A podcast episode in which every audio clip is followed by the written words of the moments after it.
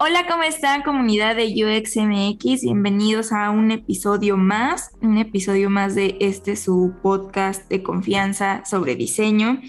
Y pues eh, el día de hoy me encuentro con Iván, como todos los días que grabamos.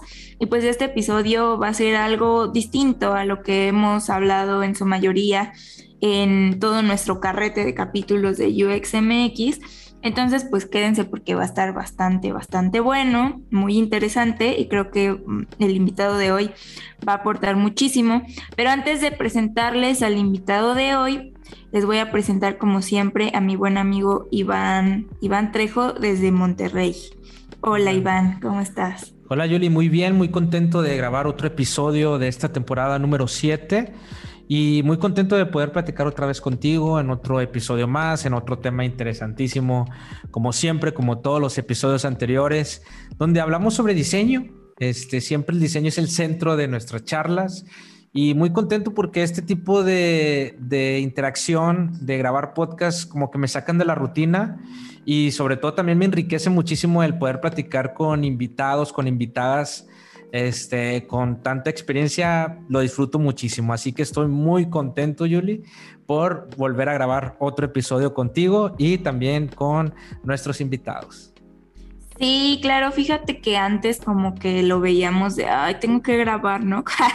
como muy al principio y ahorita ya es como hasta te despabilas, ¿no? Así de, pues ya terminé de trabajar, pero ahorita voy a, relajarme con un cafecito, platicar de lo que nos gusta y como siempre enriquecer la biblioteca. y bueno, fíjense eh, que el día de hoy tenemos a un invitado pues bastante especial y pues qué emoción que ya este por fin estamos grabando con él porque pues no habíamos tenido oportunidad, ¿no?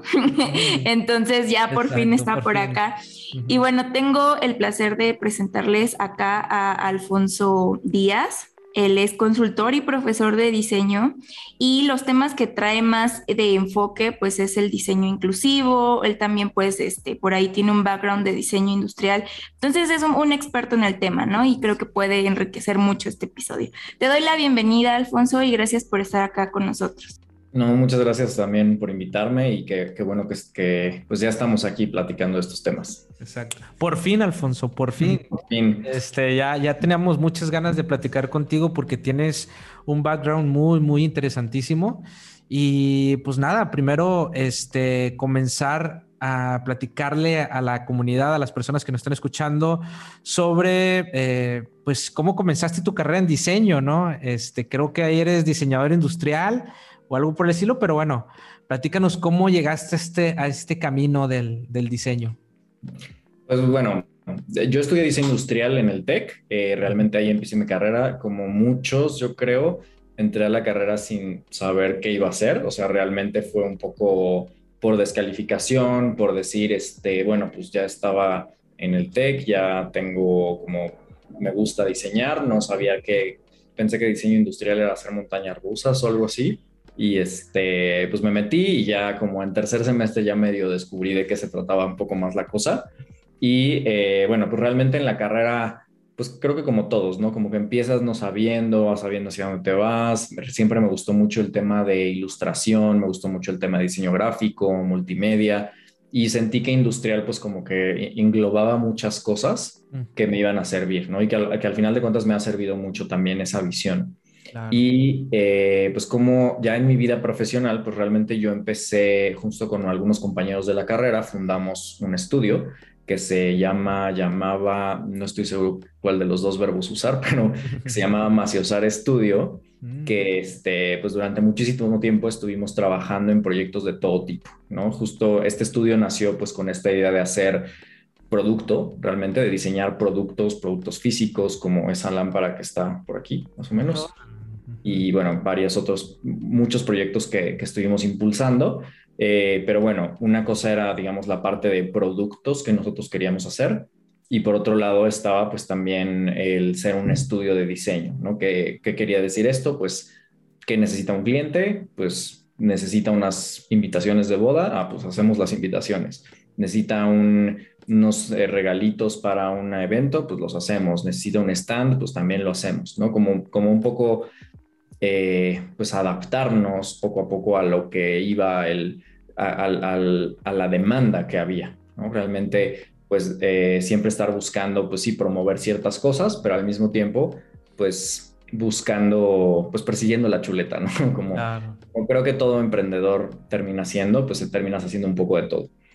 Em, y bueno, pues sí, en, ese, en esos 10 años que estuve trabajando ahí, pues la verdad es que aprendí muchísimo, porque pues me tocó hacer, como les decía, invitaciones, de repente eh, tuvimos un proyecto muy grande de realidad aumentada ya en los últimos años, eh, digamos, donde ya estuvimos haciendo muchas cosas de contenido también, de animaciones. Eh, por otro lado, pues también yo tenía muchos proyectos de consultoría con pymes, que pues lo que hacíamos era, a ver, tu empresa que quizás no es una empresa tan formal o tan grande, pues te ayudamos a mejorar su imagen corporativa y a mejorar sus, eh, sus tiendas, sus locales, sus exhibidores, sus redes sociales, o sea, todo a partir como de la imagen corporativa, como lo íbamos traduciendo en, pues, en pues, todas sus aplicaciones.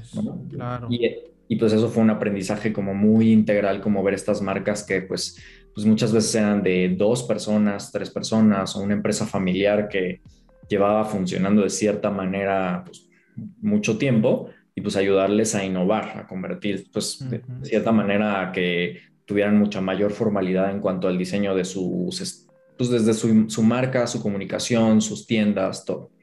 Claro. ¿Qué te dejó eso de, de ser diseñador emprendedor? O sea, que, que ahora te, te, funcionan esos soft skills. ¿Qué, ¿Qué, soft skills desarrollaste o qué habilidades desarrollaste? Sí, sí dejan, ¿eh? te deja, te deja ¿no? un poco.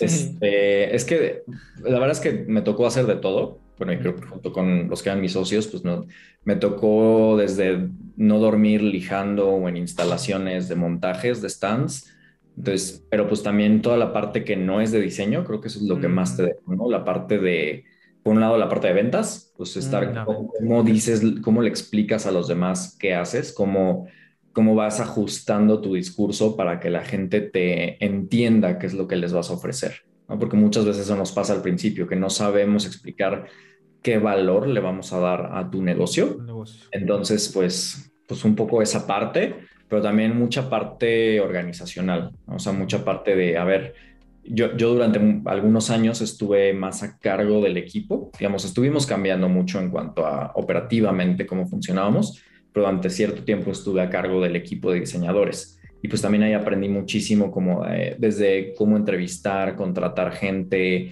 este, pues, capacitar personas, eh, integrarlos al equipo y luego ese equipo, pues cómo cómo mantener la calidad de, los trabajos, ¿no? Cómo, cómo hacer que fueran proyectos realmente creativos, innovadores, que, o estar corrigiendo faltas de ortografía, o estar haciendo como ejercicios internos para que pues, fueran aprendiendo. Entonces, pues mucho de lo que en ese momento que estaba yo como de director creativo, pues era esta parte de capacitación, ¿no? Como de, a ver, ¿Cómo puedo hacer a mi equipo más creativo? ¿Qué recursos, qué, qué le puedo dar a mi equipo para que sea, pues para explotarlo de la mejor forma? Claro.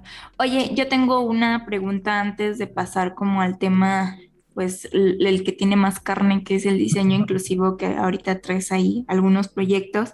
¿Cómo surgió este interés de la docencia? Porque justo me, me platicas, ¿no? En, en, en, tu día a día de emprendedor, pues trabajabas con personas, ver justo cómo podían crecer, qué podían qué podías aportarles y cómo pues ir como igual diseñando esos planes de carrera, no sé. Me imagino que es un poco de eso, pero sí me gustaría que, que nos contaras cómo surgió tu interés en la docencia y cómo has vivido esa experiencia siendo un profesor de diseño. Sí, justo un poco por donde lo vas diciendo, justo esta, esta parte de estar con el equipo, viendo qué herramientas darles, qué capacitaciones, qué cursos, eh, estos mismos pues metodologías, estrategias y tal, yo lo llevaba tanto con mi equipo como con clientes, ¿no? A veces teníamos talleres con el equipo de tal empresa y pues también era esta parte de capacitarlos para explicarles lo que hacemos, ¿no? O sea, como decir, a ver, te voy a explicar qué es innovar, qué es creatividad, que como que tú vayas entendiendo qué es una propuesta de valor, qué son todos estos conceptos que como diseñadores a veces usamos mucho explicárselos al equipo, pero también a los clientes o a estas empresas, para que podamos entendernos mejor y que ustedes pues descubran el potencial creativo que tienen. Como que de cierta manera que ya no dependa de que yo te diga qué necesitas, sino más bien que tú vayas descubriendo qué se puede hacer, cómo puedes hacerlo, eh, como de cierta manera em, empoderarte. Y la parte de la docencia pues sale también de eso, ¿no? Como que, como que es algo que yo descubrí que, que me gustaba, ¿no? Como este, transmitir esos conocimientos, esas metodologías, estos ejercicios con clientes, con empresa, pero también con estudiantes.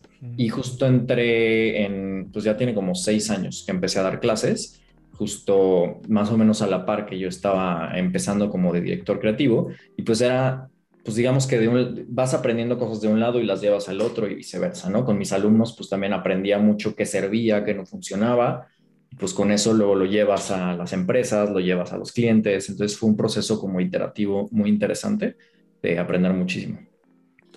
Sí, creo que eso es súper importante, como llevar esta experiencia del negocio hacia pues el aprendizaje en diseño, porque como bien dices, muchas veces sí lo llevan o lo llevamos, o sea, me incluyo, pero es como una embarradita, ¿no? Así como lo final, sí, con esto puedes vender y bla, bla, bla, ¿no? Pero pues realmente es como una materia o es una optativa o algo por ahí, o sea, no tiene mucho foco. Y esto pues se me hace súper importante porque em, por lo menos cuando yo era estudiante no había mucho profesorado que tuviera experiencia realmente en el campo laboral, ¿no? O sea, como que todos eran muy académicos, eh, salían de sus carreras, estudiaban maestrías, se especializaban, hacían doctorado pero muy pocos como que tenían esta parte, ¿no? Realmente como cómo se vive todo allá afuera. Entonces creo que es muy valioso esto de tu parte, o sea, como poder trasladar esto que aprendes y enseñárselos a ellos de alguna forma para que pues sepan cómo es la realidad, pues es, es bastante útil, ¿no? Y, creo que pues lo valoro mucho de, de tu parte como profesor y está buenísimo. Sí, imagínate todo lo que aprendiste emprendiendo, ¿no? Que todo, todo, todo, porque realmente es como una maestría, ¿no? Como dicen, un doctorado el emprender. Como tres doctorados a la vez. Sí, sí, de verdad, ¿no? Y, y pues e, eso, eso yo creo que tiene mucho valor para ahorita que ahorita eres profesor, para transmitir ese conocimiento, ¿no? De que no te enseñan en, en, en, ninguna universidad, pero que tú lo aprendiste gracias al emprendimiento, ¿no? Entonces, este, creo que estaría interesantísimo tenerte como profesor. Yo, yo, yo, yo, realmente te, te haría muchas preguntas. este, y bueno, otra pregunta que ya vamos entrando a carnita y ahora sí de diseño inclusivo. Yo, eh, pues teníamos aquí ya unas preguntas ya definidas sobre cómo defines el diseño inclusivo, pero después dije, antes de, de mejor quiero ser un poquito más, más innovador, más diferente en hacerle esta pregunta. Y dije, ¿qué pasaría si le pregunto aquí a Alfonso sobre qué no es diseño inclusivo? Creo que con esto te voy a contestar varias preguntas de las que, Venga. que estábamos ahí medio planeando, pero justo parte de lo que me llevó al interés por el diseño inclusivo es darme cuenta cómo no somos inclusivos en el proceso de diseño. Y, esto lo puedo, justo, digamos, el, mi speech que siempre uso en cuando, porque ahorita este, en esta investigación pues también he hablado mucho sobre el tema y eh, pues yo lo empecé a ver mucho, en, por un lado, en mis alumnos. Yo veía a mis alumnos que pues tú les das un reto de diseño a tus alumnos y tus alumnos pues tienen que diseñar, no sé, una silla, un video, un, cualquier cosa. Independientemente de lo que tú les des, del reto que les pongas, invariablemente el usuario es un reflejo de sí mismos. O sea, como que esta idea de de que tú diseñas para algo, alguien más, es por lo menos eh, desde el punto de vista de profesor, yo he notado que es muy difícil como que dar ese salto, ¿no? Como que al principio es, pues voy a hacer mi cama, voy a hacer este, o, a lo mejor dicen, no, pues mi usuario es alguien de, no sé, te dicen de 12 a 14 años, pero que le gusta exactamente las mismas cosas que a mí, ¿no? Entonces, como que hasta cierto punto termina, aunque tú les digas es para niños o es para mujeres o es para, no sé, les cambias el target, muchas veces pues termina regresándose a algo que a mí mismo me serviría. Entonces, digamos, pues de entrada, pues diseño inclusivo es, que, que no es diseño inclusivo? Pues solo pensar en ti, en tu realidad, en cómo son las cosas, o sea, en que si algo sirve para ti, le va a servir a todos. Y por otro lado, pues diseño inclusivo tampoco es diseñar algo que le quede a todos. ¿no? O sea, tú no puedes hacer, es como diseñar, es como la estética unisex, ¿no? O, la ropa unitalla. ¿no? La ropa unitalla a nadie le queda, ¿no? Entonces, es como, es esta noción de que, pues, sí hay cosas que pueden funcionarle a una mayor cantidad de gente, pero siempre va a haber a quien no le quede. Entonces, diseño inclusivo pues, implica muchas veces también flexibilidad, adaptabilidad, de qué manera la persona termina de ajustar el diseño para sus necesidades. Claro. claro. Esa sería una forma de explicar lo que no es. Pasa, pasa muchísimo, ¿no? Esa, esa parte de esa visión etnocentrista, como que pensamos que todo el mundo ve como nosotros vemos el mundo, ¿no? Y, al momento de diseñar, obviamente, este sesgo se refleja muchísimo, ¿no? Mm. Eh, este, pero ah, ¿cómo, a lo mejor ya me voy a adelantar muchísimo? Mejor ahorita guardo esta pregunta y dejo que Yuli haga la siguiente pregunta, porque ya me, me agarro y ya no me paran. Ok, bueno, yo, este, de acuerdo a lo que tú dijiste ahorita, eh, me gustaría también por ahí si nos podrías aclarar ciertas dudas, porque creo que últimamente se ha hablado mucho como de diseño ético, diseño democrático y accesibilidad, etcétera, ¿no? Y entonces como que de repente se pueden empezar a confundir los términos, no sé. Eh, ¿Qué diferencias podríamos encontrar o es diferente el diseño inclusivo del diseño accesible o del diseño ético o son como este, em, convergentes? O sea, ¿cuáles son como las diferencias o estamos hablando básicamente de lo mismo pero con diferentes términos? ¿O cuál es la forma correcta de llamar a, a, lo que tú nos estás diciendo, ¿no? Cómo diseñar para estas realidades que estoy de acuerdo que ningún producto se va a adaptar 100% a todas las personas porque hay infinidad, infinidad de, variables en todos nosotros como seres humanos y eso nunca va a pasar, ¿no? Pero entonces, ¿cómo definiríamos esas diferencias entre la accesibilidad, el diseño ético, democrático y el inclusivo? Pues mira, de entrada, el, digamos, la, accesibilidad o el diseño accesible, cuando se habla de accesibilidad es más como el, el fin ¿no? Tú quieres que tu diseño sea accesible. Entonces, cuando tu diseño es accesible es que no tiene barreras que le impiden a los demás utilizar, ¿no? O sea, y digo, yéndonos a los casos extremos, que pues es lo, donde se centra más el diseño inclusivo, pues si tú haces que una persona ciega pueda utilizar tu aplicación, tu página web, etcétera, entonces ya la estás haciendo accesible. Sin embargo, justo la accesibilidad es como el fin, es a lo que llegas y hay muchas normativas sobre accesibilidad que, debes de cumplir, que, pero pues que no, no necesariamente por cumplirlas está siendo incluyente. La inclusión tiene que ver más con, bueno, el, diseño incluyente o el diseño inclusivo tiene más que ver con el cómo haces el diseño. O sea, no, no tiene que ver con el resultado tanto, sino más bien con a quién traes a la mesa o a quién consideras al momento de diseñar. Y digamos, es, este, luego usan esta pregunta como de a quién, está, quién se nos está olvidando. Como que estás constantemente viendo a quién no contemplamos, quién se nos olvidó, con quién más podemos checar esto, porque entre más personas diversas vas trayendo a la mesa, eh, pues mucho más incluyente es tu diseño.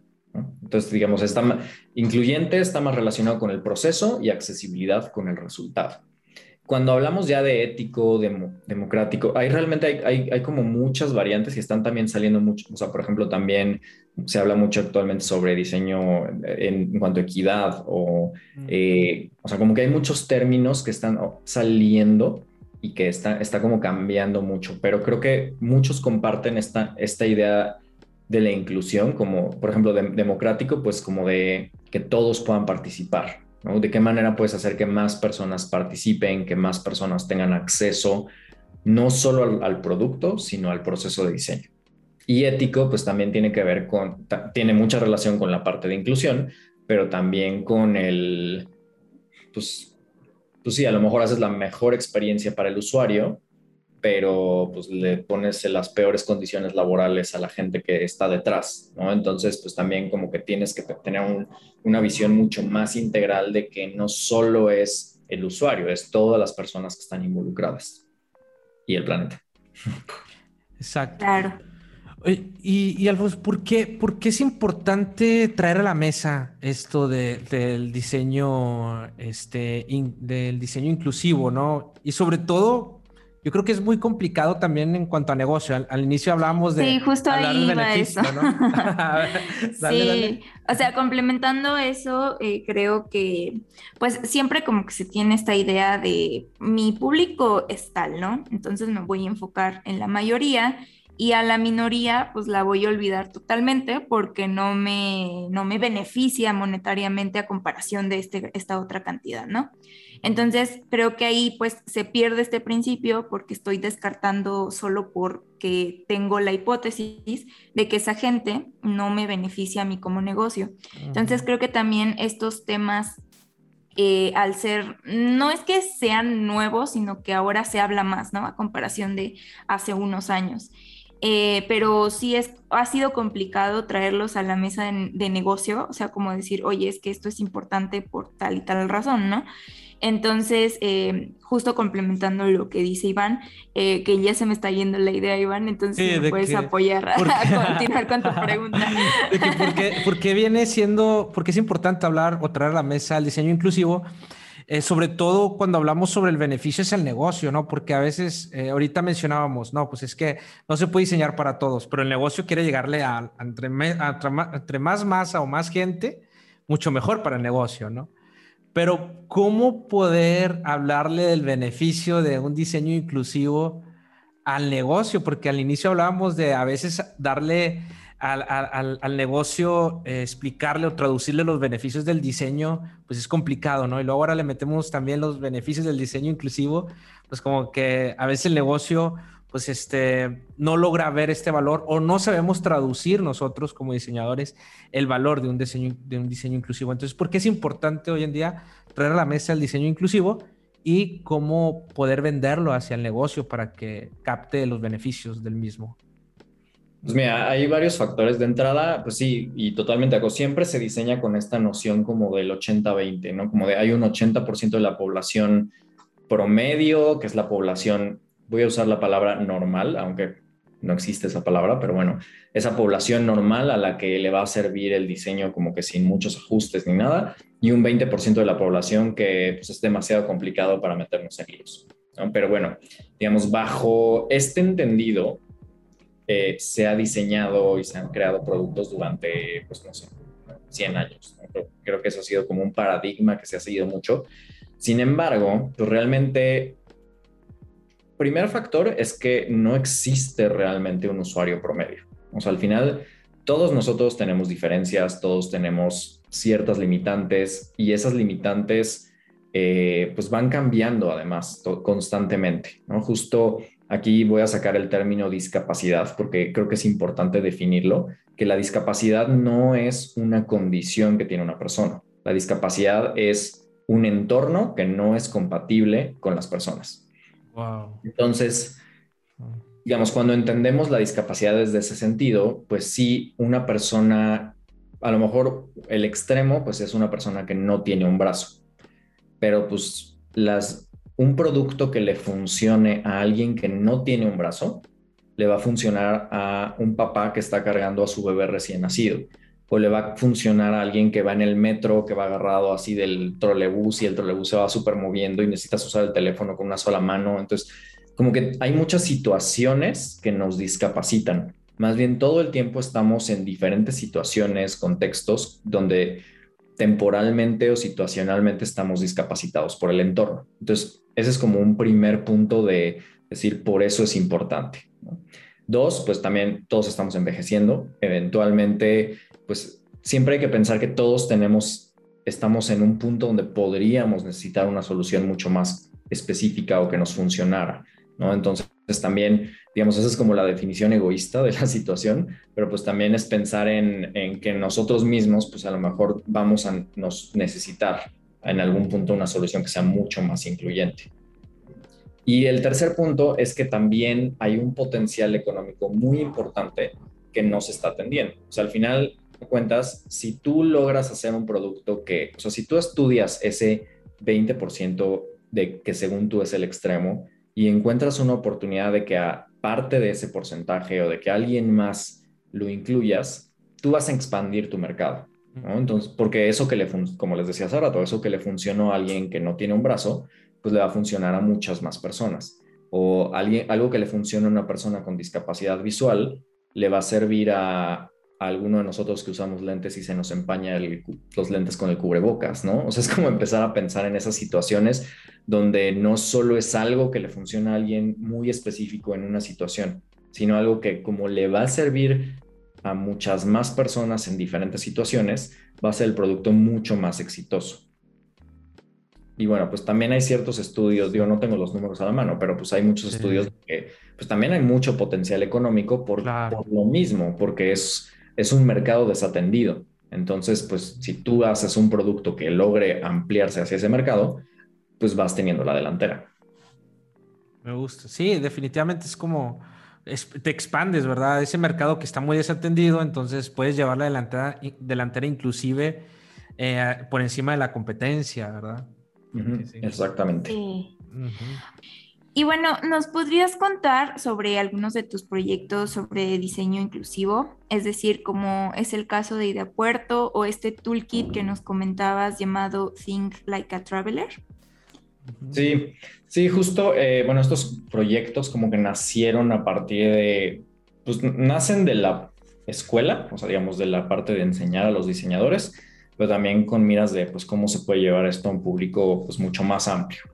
Y justo hace, yo diría hace tres años que empecé a experimentar con este tema, como que ya, ya teniéndolo un poco más claro, ya viendo como que, sabiendo que existía este problema, pues empecé, empecé primero con un toolkit que se llamaba Think Like a Traveler, que era un set de cartas, eran 20 personajes, donde cada personaje representaba un estilo de vida distinto. Entonces esto originalmente lo pensé para mis clases, como para decirle a los alumnos, a ver, te doy este personaje, entonces ese es como tu usuario. Al final era como un user persona, donde pues tenía una historia, tenía ciertas cualidades, tenía un QR con el cual tú entrabas a un sitio web y en ese sitio web venía como más información, venían videos o artículos o productos, cosas relacionadas. Y es, en ese momento estaba más enfocado como a estilos de vida, por ejemplo, ser zero waste, ser vegano o, este, o hacer mucho ejercicio o andar en bicicleta a todos lados. O sea, como pensando en, en, personas que tienen diferentes, pues sí, estilos de vida, a fin de cuentas. Y era un poco para pues, diseñar productos con ese estilo de vida en mente. Eh, y en ese ejercicio inicial, la verdad es que aprendí muchísimo en ese ejercicio, con esa, esa primera versión. Se llamaba Think Like a Traveler porque es una frase de Tom Kelly, el de IDEO, que mm. dice que cuando vemos el mundo con ojos de viajero, estamos mucho más inspirados, ¿no? O sea, seguramente ah, les ha pasado que pues, cuando estás en una ciudad que no es tu ciudad o en un país diferente, estás súper inspirado porque empiezas a ver desde cómo son los letreros, cómo te venden algo, que si los coches van para el otro lado, o sea, esas pequeñas diferencias te hacen como que, pues sí, te, dan como muchas ideas, te dan mucha inspiración.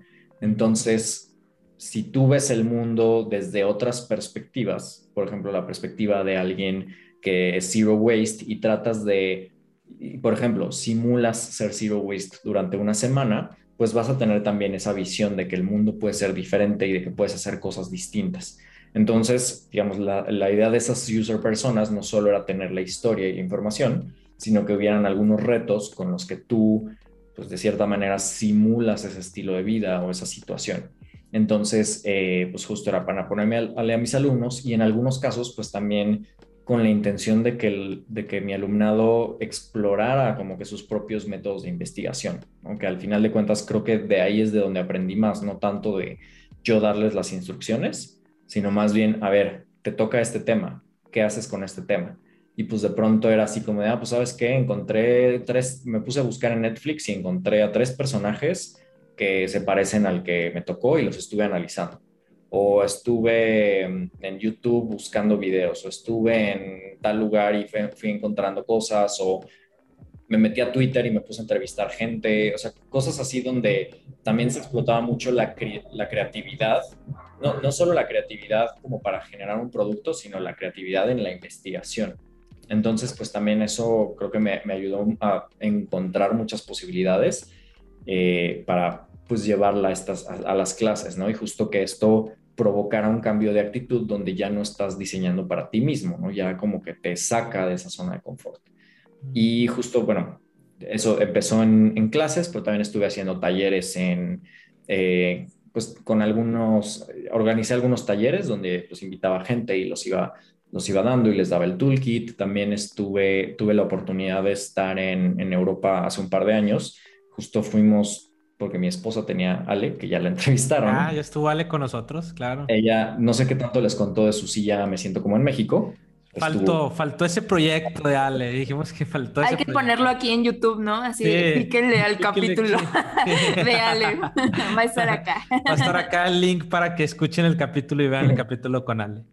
Pues sí, justo eh, con esta silla de Me Siento como en México, que estuvo medio de gira, eh, fuimos a cuando estuvo en Francia la silla y, eh, y, de paso, pues yo dije, a ver, pues vamos a organizar un par de talleres a ver que, si es chicle y pega, ¿no? Y pues, eh, pues nos metimos en esta plataforma que se llama Meetup, que, que, pues como que te ayuda a conectar gente de diferentes lugares. Y pues gracias a eso, pues logramos sacar dos talleres, uno en Ámsterdam y uno en, iba a ser en Luxemburgo, pero de último momento una agencia de publicidad me dijo, oye, yo te contrato para que le des un taller a mi equipo, así como de un día antes. Y fue ah. así, ¿en dónde estás? Ah, pues en un pueblito que está en la orilla de Alemania que se llama Trier, que, este, pero pues vente, te pago. Y así, bueno, pues voy para allá, ¿no? Así, y la verdad es que fue, fue muy enriquecedor como decir, bueno, pues hay tracción con este proyecto, ¿no? Hay interés por este tipo de ejercicios que combinan pues la parte de pensar en otras personas, o sea, como, como no pensar en, como de, pues sí, de sacarte del usuario promedio que tienes en mente y que combinen con la parte de creatividad, que, que pues es también esta idea de, pues, cómo, cómo estos ejercicios te ayudan a que cuestiones si lo que estás haciendo es lo correcto o si puedes replantearlo, como hacer ese reframe de tu situación. Entonces, pues, digamos, eso fue como que lo que arrancó con todo este proyecto. ¿Y cómo te fue? ¿Cómo te fue ahí con, esos talleres, bien, la verdad es que fue, fue, pues, ¿cómo decirlo? Pues de, entrada descubres mucho de, muchas cosas en común, o sea, muchos problemas que tú crees que solo en México hay ciertos problemas. Y, o sea, tú dices, una agencia de publicidad en México tiene estos estereotipos, ¿no? Pero pues te vas allá y de pronto te enfrentas que pues también tiene ciertas cosas, ¿no? Como que esta idea de, bueno, pues tenemos que trabajar, pero pues vendemos una parte creativa, pero a veces esa parte creativa también nos hace falta. Entonces, como que empiezas a encontrar que hay necesidades en común eh, y al mismo tiempo, pues también te das cuenta del, de las diferencias, ¿no? Al final, que si hay una que otra cosa que, se pierde en la traducción o que, que, pues a veces no es tan fácil explicar, pero bueno, aprendí muchísimo de eso. Estuve dando, eh, bueno, sí, seguí probando con esas tarjetas, con diferentes grupos, eh, con estudiantes, tal. Y eh, bueno, sobre la marcha, pues también fui descubriendo que pues toda la parte del diseño inclusivo, que ya es, pues ya no nada más pensar en los diferentes estilos de vida, sino más bien pensar en, pues en todo, ¿no? En las capacidades, cómo cambian tus capacidades si estás en ciertos contextos, cómo cambian si tienes una discapacidad permanente, si tienes una identidad de género diferente, o sea, como que empecé a ver, pues que había muchas, digamos que era mucho más complejo ese tema, ¿no? No solo se centraba en a mí me gusta esto, a ti te gusta lo otro, sino más bien que pues hay un tema de identidades, capacidades, eh, privilegios, que pues vuelve mucho más complejo el tema, ¿no? Ah. Y creo que eso me llevó a lo que estoy haciendo ahorita, que está, por un lado es, eh, entré a hacer un doctorado con la NAWAC, que me está patrocinando ahí gracias a las clases que doy ahí, y justo esto me ayudó a profundizar mucho más en la investigación, conocer mucho más, también a, empezar a hacer proyectos donde pues pudiera meter esto, pues digamos, como llevarlo más a la acción, ¿no? Llevarlo más en las clases, llevarlo más en, porque digamos, al final en el mundo laboral pues no es tan fácil como meter el tema, ¿no? Como bien dijeron hace rato. Pues a veces es como, bueno, pues al final es lo que el cliente dice sí, eh, tanto en Maciosare como por aparte me ha tocado eh, la oportunidad de trabajar un par de proyectos donde se puede tocar esos temas, eh, sobre todo en, la parte de investigación. ¿no?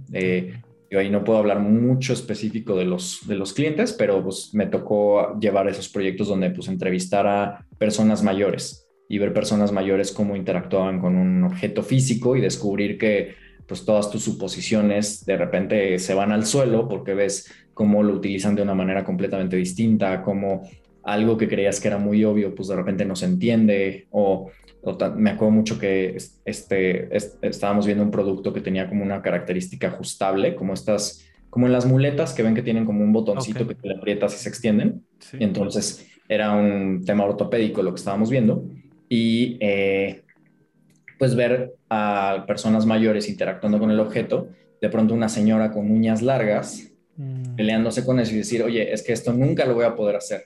Y como mm. ese tipo de cosas, pues no las, no las piensas, ¿no? O sea, tú como diseñador en tu contexto, en tu mundo, no lo ves. De pronto llevas el prototipo, llevas el producto a la realidad y es cuando tienes todo el aprendizaje. Entonces, estas situaciones pues también pues, fueron muy a la par, ¿no? Como de estos proyectos donde se podía meter estos talleres, estos ejercicios, todo eso me fue llevando hacia esta investigación que estoy haciendo ahorita. Claro, que, al final viene siendo casi, ahorita que mencionas eh, esa parte del ejemplo de la, la, señora que está con las uñas largas y que jamás te pudiste haber pensado sobre ¿qué pasaría? O sea, cuando estás diseñando el producto sobre qué pasaría si una persona con uñas largas va a utilizar este producto. No te lo imaginas nunca porque el producto, al final de cuentas, eh, se, puede utilizar en diferentes contextos.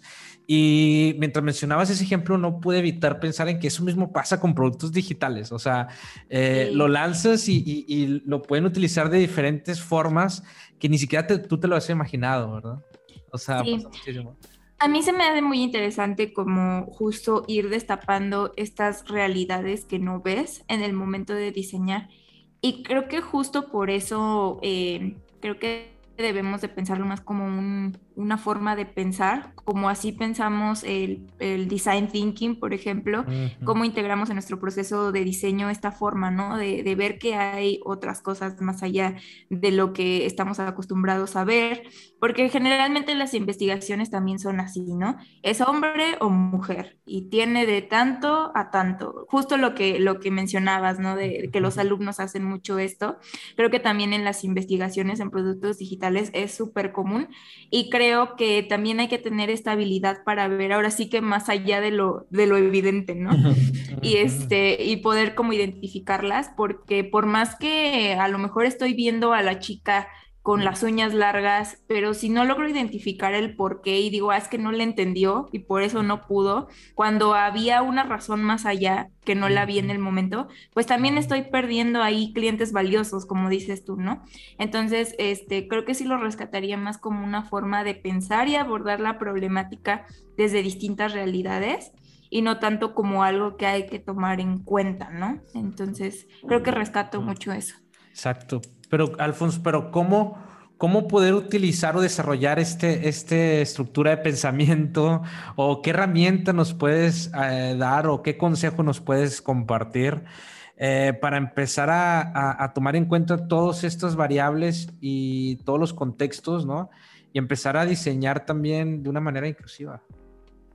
Pues mira, lo, vamos a ir del ideal hacia atrás. Okay. El ideal, pues siempre es pues traer a más gente a la mesa de trabajo, ¿no? A la mesa, digo, la mesa puede ser en línea, puede ser, pero es como, eh, ¿de qué manera puedes integrar a gente que sea mucho más diversa a tu equipo? Entonces, y esto, digamos, yo lo había estudiado mucho, lo había intentado hacer, pero no fue hasta hace relativamente poco que pude hacerlo como de una manera mucho más, sobre todo en mis clases, ¿no? Como mucho más este, real. Porque estos ejemplos que les he platicado, pues sí es eh, esa, aprendes muchísimo cuando vas al mundo real y le muestras a la realidad los productos, ¿no? Enfrentas tu idea, tu diseño a una realidad y la realidad te devuelve muchísimo aprendizaje, ¿no? Entonces, pues el ideal, por un lado, es llevar tus ideas, llevar eso a esa realidad, prototiparlo, probarlo con mayor diversidad de personas, pero también de qué manera puedes hacerlo desde antes, que eso es justo lo que me refería hace un momento, de qué manera desde la lluvia de ideas, digo, si estamos hablando de design thinking, pues desde que tú estás formulando, tu, desde que estás definiendo tu desafío, desde que estás haciendo el reframing de la situación, tú tienes que ya tener a la gente adecuada en tu equipo. Entonces, eh, justo hace unos días tuve, tuve la oportunidad de invitar a, una empresa con la que este, estamos, estoy colaborando también, eh, bueno, digamos, con los que he estado platicando, porque ellos saben mucho de, este tema de inclusión. Y eh, pues les dije, oigan, vénganse a una de mis clases, vamos a hacer una como sesión medio creativa con mis alumnos, eh, pues un poco para que tengan ese golpe de realidad. Entonces, justo en este equipo, pues está una persona ciega, una persona sorda. Entonces, de pronto fue tener en Zoom a, estas dos personas con, con mis alumnos, mis alumnos platicándoles las ideas y de pronto como, como haciéndoles todos esos cuestionamientos, como decir, oye, pero pues no habías pensado en esto, habías pensado en lo otro. O sea, y creo que fue una sesión muy enriquecedora porque de pronto empiezan a conectar cosas y empiezan a salir ideas y, y, justo es esa noción de, bueno, el ideal es esto, el ideal es cómo ah, desde que estás planeando tu proyecto, tener a las personas adecuadas en el equipo. ¿No? A personas que estén, que tengan diferentes perspectivas, que te abran esa perspectiva, porque tu perspectiva pues es esto, ¿no? Si tú de pronto hables tu perspectiva y empiezas a ver desde este lado, desde este otro, alguien te dice qué pasa desde este lado, empiezas a tener mucha más información y ahí es cuando le haces ese verdadero pues, reframing, ¿no? Como usamos este término a veces, este, es, realmente redefinimos, reformulamos la manera en que vemos los objetos. Entonces ese es como el ideal. Pero eso es complicado y eso y es una realidad que pues al final cuántos cuántas personas conocemos que tengan una discapacidad. Ah, ah, creo que hay más de las personas que sabemos, pero a veces no sabemos ni cómo acercarnos, ¿no? a veces no sabemos o tenemos miedo, tenemos este sesgo de, ay, es que, que cómo voy a hablar, cómo le voy a hacer, qué pena. Y este, pero algo que ha servido también en, que, que, que con lo que hemos estado experimentando es hay muchísimos creadores de contenido que tienen, digamos, con discapacidades o con diversas perspectivas, ¿no? Y tenemos también que aprovechar mucho eso. Y justo el proyecto que estoy viendo ahorita, que se llama Idea Puerto, que sería como la evolución de Think Like a Traveler, entonces pues, se basa en eso, ¿no? En cómo podemos traer recursos a los creativos para descubrir esas otras perspectivas. Entonces, digo, puede ser un ejercicios muy sencillos, ¿no? Digamos, puede, métete a TikTok, busca amputee cooking con el hashtag o blind cooking, o sea, ciego cocinando, amputado cocinando, ese tipo de hashtags y empieza a ver, pues, cosas que te preguntas que no, que no sabes cómo se podrían hacer. ¿Cómo, ¿Cómo le hace una persona que no tiene un brazo para depilarse? Pues, pues, se depila y ya, ¿no? No es como que, como que a veces los diseñadores creemos que todo se resuelve con nada, es que tiene una máquina, una prótesis, algo y tal, es como, bueno, no, pues hay, las personas somos muy creativas y todos se adaptan y, y, es muy interesante como ejercicio de sensibilización, como empezar por ahí, ¿no? Hay muchísimas series eh, también eh, que están saliendo con, con, creadores que pues tienen diferentes perspectivas, mucha más diversidad. Entonces, e, es un poco como ampliar nuestras referencias, a final de cuentas, ¿no? Es sí desde la, parte más como de observación, que le hacemos mucho los diseñadores, como de observar a las personas, pues observar a personas distintas, acercarnos y platicar con personas distintas, obviamente eso va a enriquecer mucho más, pero también empezar a ver pues que existe un diseñador sordo que hizo este proyecto, vamos a usarlo como referencia en vez de irnos siempre a la Bauhaus, ¿no? O sea, como que empezar a cuestionar y ver pues que hay muchos, mucha mayor diversidad de creadores de quienes podemos tomar inspiración. Entonces es, es un poco ampliar eso, ampliar nuestra base de referencias, ampliar a quienes estamos observando, a quienes estamos siguiendo en redes. Todo eso enriquece mucho a que abramos esa perspectiva. Es, eso, esos consejos de, de poder abrir, poder buscar en TikTok hashtag, poder buscar contenido, o sea, eh, como tú dices, también películas, ¿no? Contenido para, para, empezar a observar, ¿no? Mucho desarrollar esta parte antropológica que yo creo que deberíamos de, de ser muy observadores, ¿no? Y que hoy, gracias al Internet, podemos tener también ese acceso y empezar a empatizar gracias a, esto, a estos herramientas digitales que existen que a lo mejor antes no podíamos, ¿no? Ahora sí es, utiliza estas herramientas para que empieces a familiarizarte, para que empieces este, a, empezar a empatizar. Y por otro lado, wow, creo que ese ejercicio de que llevaste a, a, las personas, este, por ejemplo, una persona ciega, ¿no? con tus alumnos, creo que eso también les voló la cabeza, ¿no? Porque a lo mejor están diseñando un producto y les, les empiezan a platicar y la, la otra persona desde su realidad, de cómo lo vive, pudo dar un buen feedback y creo que ese ejercicio también estuvo buenísimo, ¿no? Este, me gustan mucho esos, esos consejos. Jules, ¿ibas a, decir, ¿ibas a decir algo ahora sí? No, sí, o sea, totalmente de acuerdo con lo que dice Iván.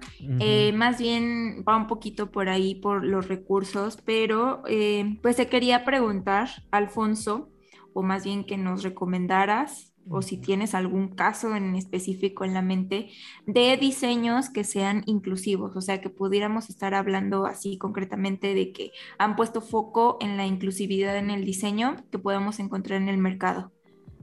Mira, hay, hay bastantes casos, o sea, de entrada hay pues empresas, las, em, las grandes, digamos, Google, Apple, Airbnb, todas estas empresas han hecho muchísimo, Microsoft, tienen eh, tienen sus guías de diseño inclusivo, tienen, Microsoft tiene un documental que hablan sobre diseño inclusivo, o sea, realmente, digamos, esas empresas disruptivas, pues ya lo están haciendo. Entonces, como un primer consejo, pues es buscar todos estos productos, estas estrategias. Al final, eh, justo en la plática que teníamos el otro día con, con, este señor que es ciego, hablaba de que, de, de, pues que el iPhone y creo que Samsung son los, los dispositivos que son mucho más eh, accesibles, ¿no? O sea, que, tú puedes ajustarlos y digamos, un producto inclusivo, como decíamos, es un producto que, te, que puedes ajustarlo independientemente de tus características. Entonces es un teléfono con el que tú puedes navegar por medio de voz, que tú puedes usar un lector de pantallas que te va leyendo pues todo lo que está viendo, que si las imágenes, obviamente el teléfono te ayuda a consultarlo, pero pues también eh, hace falta que llegues al contenido que también es accesible, ¿no? Una página web, pues que sí tenga la descripción de las imágenes, que, que el texto no sea como esos PDFs que es como una imagen y no puedes seleccionar el texto, sino que sí te permita leer el texto, que, que esté bien organizada para que pues, te la lea en orden.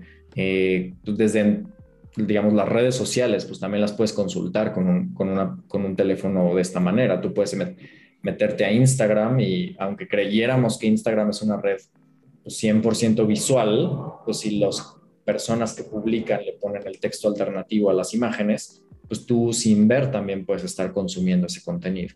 Entonces, pues digamos, ese es como un camino que se está explorando mucho, toda esta parte digital. En cuanto a proyectos muy específicos, em, se me vienen a la mente dos. Uno es una empresa australiana que se llama Modibody, que es una empresa de ropa interior. Justo hacen, ellas empiezan con esta noción de vamos a hacer, digamos, vamos a eliminar del mercado todas las toallas femeninas, tampones, todos estos productos desechables y vamos a buscar soluciones que sean, pues de entrada, mucho más sostenibles y que estén al alcance de todas las personas. Entonces empiezan con ese tipo de productos más, eh, más, más menstruales, pero también de ahí salen a pañales, a productos masculinos, o sea, como que van ampliando, digamos, la, el rango de sus productos. Y justo tienen unos productos, eh, digamos, como, como ropa interior para personas que no tuvieran una pierna o que tengan menor movilidad. Entonces ropa interior como con velcro y como unos ajustes con la que pues, no necesitas como que bajar hasta los pies y subir y tal, sino como que se abre desde arriba. Entonces ellos, ellos, tienen, ellos tienen un proyecto, bueno, varios productos muy interesantes en ese sentido. Y también lo que me gusta de esa empresa es que le está yendo muy bien comercialmente. Entonces es una muestra de que, pues esa, es como esta idea de que debemos de ser socialmente responsables y ahí ellas es una versión como súper disruptiva de decir, a ver, ser socialmente responsable no nada más es esta parte caritativa de vamos a hacer, vamos a donar al teletón, ¿no? Es, es esta idea de, a ver, vamos a hacer un producto que sea comercial, que sea muy exitoso comercialmente, ¿no? Entonces, pues es esta creo, creo, que es una buena referencia como desde el punto de vista de negocios. Y, eh, por ejemplo, desde el punto de vista como diseño de producto, también hay un reloj que se llama, creo que se llama The Bradley, que es, o eh, la marca creo que es Eone, no sé cómo se pronuncia, no tengo idea, pero justo es un reloj que tiene como una canica y como unos imanes. Entonces tú puedes leer la hora con el tacto. Entonces de esta manera, eh, digamos que es como que esta canica va, pues el, mismo imán la va moviendo hacia, digamos, como si fuera un reloj normal, nada más que es táctil. Entonces de esta manera, lo que, lo que te venden es esta idea también de, pues sí es un reloj para personas con discapacidad visual, pero pues cuántos de ustedes no han estado en una junta incómoda donde necesitan checar la hora porque ya se aburrieron, porque ya se quieren ir y quieres hacerlo de una manera más sutil, pues qué mejor que con el tacto pudieras así como que sutilmente leer la hora en lugar de sacar tu celular y que todos se den cuenta de que estás incómodo, ¿no? Entonces, justo eso es esa parte que decía de, de la inclusión, que es encontrar un caso extremo, pero que le va a servir a muchas personas en muchos más contextos. Me encanta. Qué cool. Yo, yo estuve investigando antes de, de, de, grabar este episodio también y me, me, llevó, me llevó a una página que también comparten. Aquí les voy a compartir una página que son como 30 diseños de productos inclusivos y está bien interesante. O sea, me empecé a meter y dije, a ver, déjame parar porque sí empecé a ver como que varios, varios productos este, y, y te lo explican y creo que está muy padre si a la gente le gusta como indagar más este, pues ahí pueden entrar a esta página y este, buscar justo que, Justo que por ahí estaba el, el asistente, ¿no? De, de voz, justo como Alexa o el Google Assistant, que pues te puede estar ahí ayudando por medio de la voz, ¿no? Sin necesidad de estar en tu celular que también justo como el de estar todo el tiempo en tu celular y resolver todo desde tu celular es súper pesado y estresante a la larga y te trae a, la larga también problemas de estrés y de un buen de cosas, ¿no? Que igual luego podemos hablar un episodio completo de eso, pero pues también como, como dice Alfonso, ¿no? Hay otras formas en las que podemos solucionar estas, estas problemáticas y que pues justamente no estamos, no están siendo abordadas, ¿no? Y que son importantes para la salud y bienestar de todas las personas.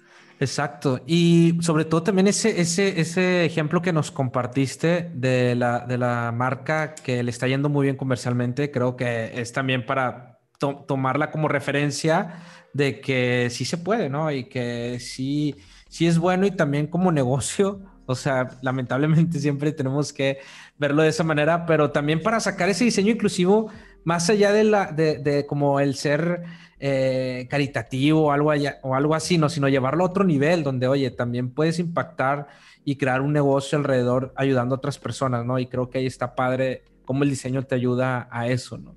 A resolver un problema real, ¿no?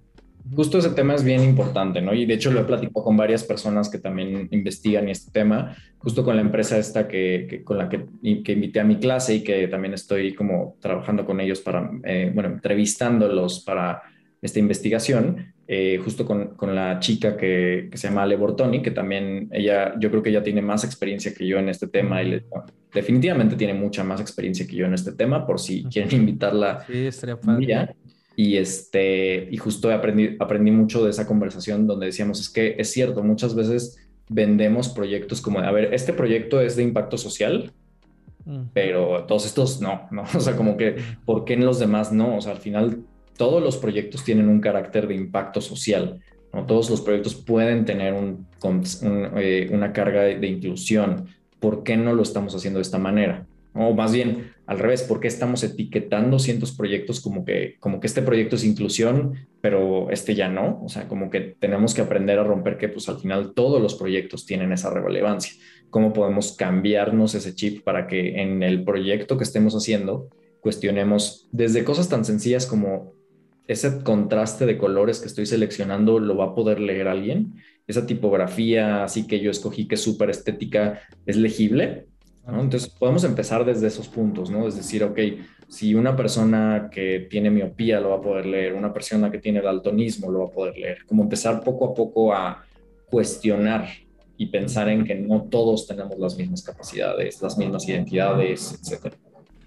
Claro, y justo creo que se llega a este extremo de capitalizar la inclusión también, ¿no? Cosa que pues no debería ser, que pasa un poco con el cruelty free, o sea, como, eh, ¿por qué no todos los productos son cruelty free, ¿no? ¿Por qué tenemos que decir esto sí y estos no? Y decide tú según tu, tu moral cuál es lo que quieres, ¿no?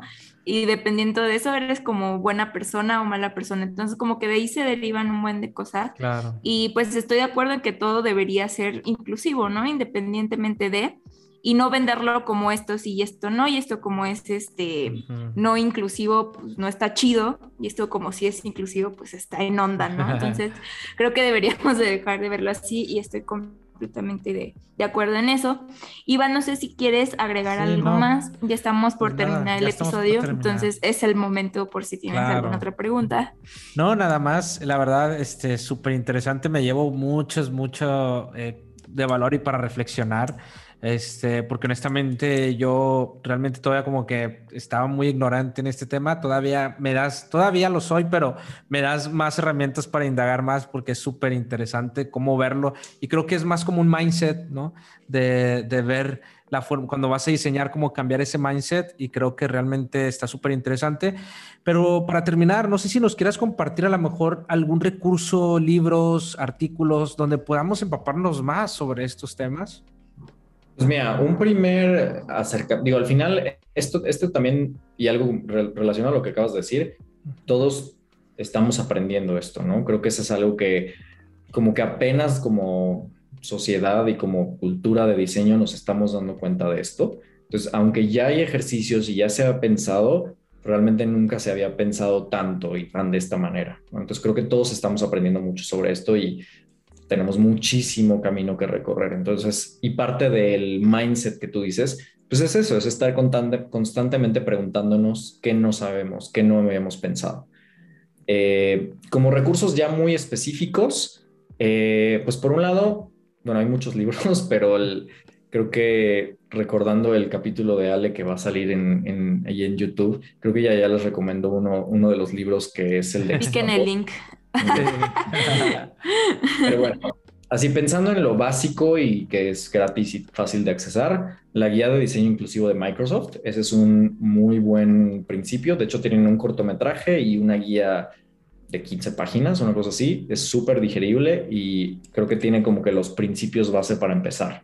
Mm. Entonces, creo que eso es como por donde yo sugeriría arrancar. Hay muchos libros, hay por ejemplo uno que se llama Mismatch, como de incompatibilidad, que es de Cat Holmes, que también estuvo en Microsoft desarrollando ese tema, y también es un, es un buen libro introductorio. Es, bueno, eh, digamos que, que, explica muchos de los argumentos. Em, ¿Qué más? Bueno, si quieren como que empezar a expandir eh, esta, esta noción de, de, la diversidad, hay una serie en Netflix que se llama Universidad para Sordos, y la, la, la recomiendo, yo no veo realities, pero es un reality que me jaló porque es un, habla de una universidad en Estados Unidos donde la mayoría de las personas que van son personas sordas. Entonces es como que este golpe de decir, bueno, es un reality con los problemas típicos de un reality de que si son novios, que si cortan, que ya le engañó, que si no, pero pues todos los personajes son sordos. Entonces como que más allá de la trama empiezas a ver eh, pues como cosas muy cotidianas donde van explicando pues esas diferencias de las que hablamos, ¿no? Como es tan sencillo como que como del lenguaje de señas, ¿no? Pues qué es el lenguaje de señas, cómo se usa el lenguaje de señas, eh, cómo es el timbre de la casa de una persona sorda, cómo es, qué productos son distintos, ¿no? Entonces e, es, es, un buen ejercicio también como de empezar a ver otra perspectiva. Y seguro, bueno, hay, hay muchos libros que si quieren luego les es como una más, más, este, más extensa, pero, pero sí, justo están saliendo muchos, hay muchos, hay Airbnb ha sacado en su blog varios artículos, igual Spotify, eh, sobre cómo hacen esos procesos inclusivos. Eh, la univers hay una universidad de Toronto que se llama el, el, Ontario College of Arts and Design. Ellos tienen un centro de investigación de diseño inclusivo que es, es muy importante. Y justo, por ejemplo, esta guía de Microsoft está muy basada en los, o sea, digamos, fueron muy asesorados por este centro de investigación. Entonces, ya si quieren como meterse pues mucho más a fondo, Entonces, buscar los artículos, las toolkits que ha sacado esta, esta universidad en torno a diseño inclusivo. Wow. Y que sigan también este, y de a puerto, ¿no? También. Ah, bueno, sí. y justo ahí yo creo que ese es el gancho, que si me siguen ahí, ahí luego constantemente estoy publicando libros o diferentes recursos, no solo en cuanto a inclusión, más es enfocado en general en creatividad, pero pues eh, creatividad desde un punto de vista de inclusión. Sí, yo creo que las cosas que nos recordaste ahorita con linkear el idea puerto, creo que ahí lo pueden encontrar, ¿no? Sí, o que te escriban también, ahorita vas a dejar tus redes sociales, ahorita lo... lo... Al final es, es, un mundo de información, ¿no? O sea, también... Y yo, como estoy en el doctorado, pues ahorita llevo, no sé, 100 libros leídos, del, libros, artículos del tema. Entonces, también depende mucho específicamente, pues, desde qué punto de vista lo estás viendo. Lo estás viendo desde un punto de vista digital, o de diseño industrial, o de diseño gráfico, o, o, también desde una perspectiva visual, desde una perspectiva auditiva. Entonces, hay, hay muchísima información. Solo es, eh, pues, quizás cuestión de ver desde dónde lo quieres investigar y de ahí ir Claro, por ejemplo, acá hace unos meses tuvimos a Cata Mendy, que ella pues también nos vino a compartir de cómo escribir de forma inclusiva, ¿no? Entonces, cómo ir abordándolo desde esos puntos pues me parece súper bien. Y, esto que nos comentaste de las guías de Microsoft, creo que también es como un buen primer paso, ¿no? Para darnos una, un chapuzón en esto del diseño inclusivo. Exacto. Pues muy bien, ya hemos llegado al, final de este episodio, pero antes de cerrar, pues em, me gustaría que nos compartieras tus redes sociales, Alfonso, donde te podemos ir a, a stalkear, enviarte algún mensajito por si tenemos alguna duda. Pues digamos, lo más activo que tengo es en Instagram, en Instagram arroba ideapuerto. Ya no lo expliqué, pero bueno, se llama Ideapuerto porque es como un aeropuerto de creatividad. O sea, es como mm. este de Braille, de un lugar donde tus ideas aterrizan y despegan. Mm. Entonces, eh, arroba Ideapuerto. Y bueno, también si quieren ver otras cosas que hago, ahí tengo una cuenta que es My Travel Tunes, como de mis caricaturas de viaje, básicamente. Ah, eh, digamos, ese justo cuando estaba haciendo lo de Think Like a Traveler, estaba más relacionado con esta idea de observar en los viajes, dibujar lo que estás viendo en los viajes. Entonces, digamos, ese cada vez es un proyecto más de ilustración que de viajes porque por la pandemia, pero por si quieren ver un poco más de lo que hago. Ok, entonces Instagram. Claro que una cosa que se nos olvidó es que eh, al Alfonso ilustra súper bien y creo que eso también le da mucho punch a sus publicaciones, que la mayoría pues son de estos temas que hemos hablado, ¿no? Entonces pues eso también es un gran punto a favor de, Alfonso. Exacto, hay que te sigan las redes para que vean el gran trabajo que haces, una persona muy preparada y muy talentosa y te agradecemos por estar aquí compartiendo un poquito. Yo sé que es un poquito de tu gran experiencia que tienes, pero bueno, te agradecemos de verdad por estar acá. Este, ya sabes que cualquier cosa tienes las puertas abiertas aquí en, nuestro, en tu espacio de UXMX Podcast y por eso estamos muy entusiasmados, de, entusiasmados aquí de tenerte aquí en este episodio. Así que muchas, gracias a ustedes. La verdad es que también tienen un gran podcast y justo está increíble que van trayendo diferentes voces a, a, a conversar, ¿no? Porque al final es lo mismo que lo que hablábamos hace rato, como de diferentes perspectivas, diferentes voces vamos integrando. Al final yo creo que no es que una persona tenga todo el conocimiento o sea el experto tal, sino como vamos combinando esas voces es lo que nos puede ayudar mucho. Claro, y fíjate que sí, ¿eh? porque este capítulo se puede linkear con varios que tenemos ahí ya en la lista. Entonces ya tenemos ahí como la serie, ¿no? De inclusividad de Kira Armandula. Exacto. Pues muchas gracias, pues muchas gracias, Jules. Muchas gracias Alfonso, por tomarte el tiempo y, bueno, ya un lunes distinto. Este te rompe este, la rutina y te agradecemos porque hayas venido a compartir tu gran experiencia y tu gran conocimiento con nosotros y con toda la comunidad. Jules, ¿algo que quieras decir ya también para despedir? No, creo que esta conversación nos dejó un montón de cosas y, va a estar súper chido cuando salga. Entonces, pues nada, agradecerte, este, Alfonso, por tu tiempo. Sabes, pues si alguna vez quieres venir a hacer la parte 2, pues también eres bienvenido. Pero porque creo que de esto podemos seguir hablando, ¿no? Ahora que esté más avanzado y me dé cuenta que todo estaba mal, regreso. No, ándale. Cuando termines, tu doctorado. Sí. no, me falta todavía como Mínimo dos años. no, pero cuando quieras, acá está el espacio abierto y pues muchas gracias por estar acá Muchas gracias a ti, Iván, y gracias a todos por escucharnos siempre. Nos vemos en el siguiente episodio. Hasta luego. Bye. Bye. Bye.